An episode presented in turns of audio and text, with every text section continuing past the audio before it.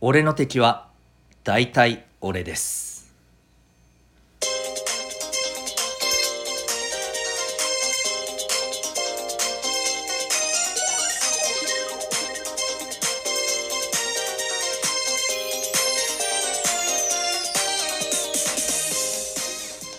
皆さん日々行動してますか？小中高生のための生きる力ジオ。今日は昨日より復活してお送りしております。ナビゲーターは親子の学びとキャリアのコーチデトさんです。小中高生対象のオンライン教室みんなで自主学も運営しております。この番組では小中高生の皆さんに勉強や将来人間関係などの悩み解決に役立つ情報や日常がちょっぴり楽しくなるエピソードをシェアしております。また10年後社会に出るのが楽しみになる聞くだけで学べる。生きるスキル塾もメンバーシップにて放送しています。たったの月額800円で成功する人の習慣人間関係が楽になる心理学お金の稼ぎ方や仕事に強くなるコツなど学校や塾のカリキュラムでは勉強できないテーマを先取りで学ぶことができます。小中高生の皆さんはもちろんお父さんお母さんと一緒に学んでもですね非常に、えー、お得な内容となっております。興味ある方はメンバーシップの方はいチェックの方お願いいたします。今回はですね、えー、テーマは、えー、話し合いが進まない時というはい、えー、ものでお送りしていきたいと思います。えー、はい、すいませんでした。本当ね、昨日は、あの、私、鼻炎持ちでして、もう生まれつきなんですよね。で、それで、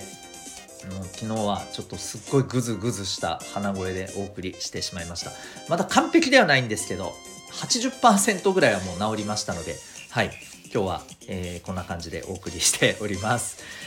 で、今日のテーマなんですけれども、はい、話し合いが進まない時にということでですね、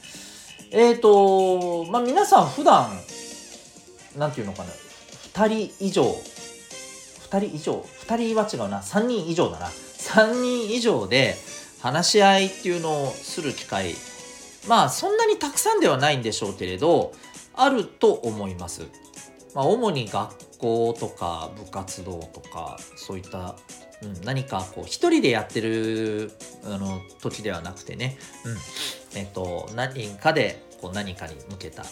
話をしてる時。あるいはあの雑談でもねまああのこういうことってあるのかなってひょっとしたら思ったりするんですけどえっとなんか話し合いが進まないことってないですかね？あるいはあの雑談の時でもそうなんですけど何て言うのかな？何なのこの状態？ごちゃごちゃしてみたいなそんな時ってあったりしませんかね？うん。えー、でまあ雑談だったら別にねあのごちゃごちゃしようがしまいがまあ所詮雑談などなのでねいいちゃいいのかもしれませんけれど、まあ、割と大事なことをこうみんなで話し合おうっていう時にこれが進まないとなんかすごい困るというかモヤモヤするというかあったりしませんかね？もしかしたら今これを聞いている人の中にはうんそうだな例えば部活動の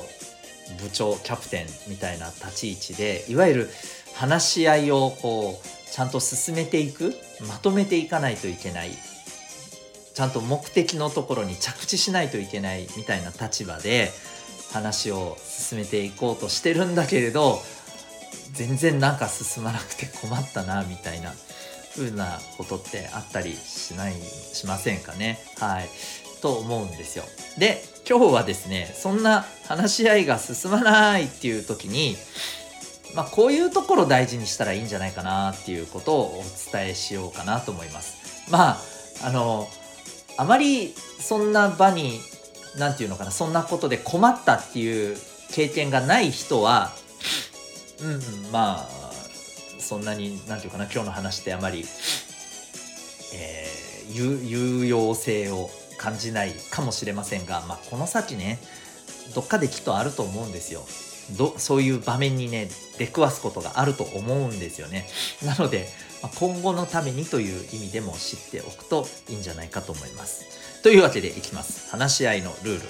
ル。でも今日伝えることってすっごくシンプルなんですよね。えポイントは何かっていうと、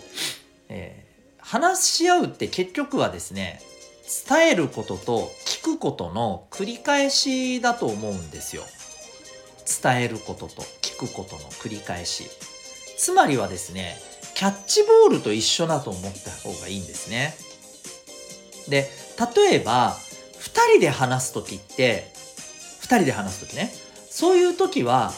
まあ2人しかいないんでこっちがボールを投げます相手が受け取りますで相手が受け取ったボールをまた返しますこっちが受け取りますこれがスムーズにできてればいいわけですよね例えばこっちがボール投げましたはいしかとされました。ボール後ろにピョーンって飛んでてコロコロコロコロってなってます。えー、そしたら相手は別のところからゴソゴソっとボールを取り出してきてこっちにビュンって投げます。みたいな感じになるとん？ん？ってなったりしますけどまあそれでも分かりやすいでしょ。うん、あえさっきの話は？みたいな。感じで分かりやすいから2人だといいんですけど3人以上で話し合いをしましょうっていう時にね、えー、このボールがどこ行きましたか状態って起きるんですよ。で話し合いが進まなくなる。ここなんですよね。話し合いが進まないことの大体の原因はこれだと思ってます。ですので、えー、話し合いをするとき、特に3人以上で話し合いをするときの大事なルールとしてですね、まず、ボールは1個にしましょうっていうこと。これを大事にしてほしいんですよ。具体的に言うと、誰かがこうだと思うよみたいなことを言っている時には他の人はちゃんとそれを聞こうってことです。10人ぐらいいてそのうち1番の人が、まあ、番号で言います1番から10番いたとして1番の人が何か意見を言っている最中にですよ5番と6番の人がお互いでぺちゃくちゃ喋ってたりしたらもうボールが分かる。この時点で2つ3つに増えてるわけですよね。1番が投げてるボールと5番さん6番さん同士で投げ合ってるボールがもう2つこの場にあるわけですよ。もうこの時点で他の人たちも「ん？え？ってなってくるんですよね。わかるかな？だからまず1番がボール投げ始めたら誰もボールを投げるなってことです。聞こうぜ。受け取る方に回ろうぜってことです1番さんが投げたボールは誰かに投げてるかもしれませんし誰かが受け取るかもしれませんし分かんないけど真ん中にコロコロコロって転がされてそれを誰かが取らないといけないっていうこともあると思うんですよね。なのでいずれにせよですボールは1個なんです。2つ3つ4つって増やしちゃダメなんです。増やしてわけわかんなくなるからどのボールがどのボールの話だったっけってなって前に進まなくなるわけ。これにつきます。どうですか皆さん？話し合いが進まない時って大体そうなってません？誰かが喋ってるのに誰かが横からボールを投げて別の人とぺちゃくちゃ話し始めてもうわけわかんないみたいなねうん、大体そういうことなんですよ。もしくは1番がボールを投げてきたのに、えー、それを受け取る前にですよ、えー、3番と7番が「いやいやいやこうだこうだボールを2つ3つ」って投げてきてえー、もうその時点でボールが3つぐらいヒュンヒュンヒュンって飛び交るような感じになっちゃうともうこの時点からねあのごちゃごちゃし始めるわけですよ。そういうことですね。なのでボールは1個っていうことをまず大事にしようぜと。そうすると誰かが発言する時はねよくあるでしょ？クラスで話し合う時も手を挙げてから発言しましょう。あれそういうことなんですよね。ボールを1個にするためのあれはもう一番分かりやすいルールなわけですよ。やっぱこれはすごく大事なんだよね。でこれを、えー、しっかりやってほしいのとでねでもねそれが分かっててもごちゃごちゃしちゃうじゃないですか。でしちゃってもうはいもうどうするよってなっちゃうことってあるじゃないですか。そうならないためにですよいいですか？審判が1人いるべきなんです。ちょっと待って、今ボール3つになってるよ。最初にボール投げた1番の話にちょっと戻そうよと。他の人が投げたボール1回しまってと。それをちゃんと交通整理することに徹する人が1人いた方がいいと思います。これがいない状態だとごっちゃになってどうしようってなって誰がそこをまとめるとかでもなく、えー、ボールが結局バラバラバラバラ散らばったまま、えー、話し合いを進めようとして結局うまいこと進まないみたいなことになるわけよね。あ整理する人が必要です。はい、整理係をする人が一人確実にいることが大事だと思います。みんながそれぞれそれを意識してやるんだったら必要ないかもしれないけどね。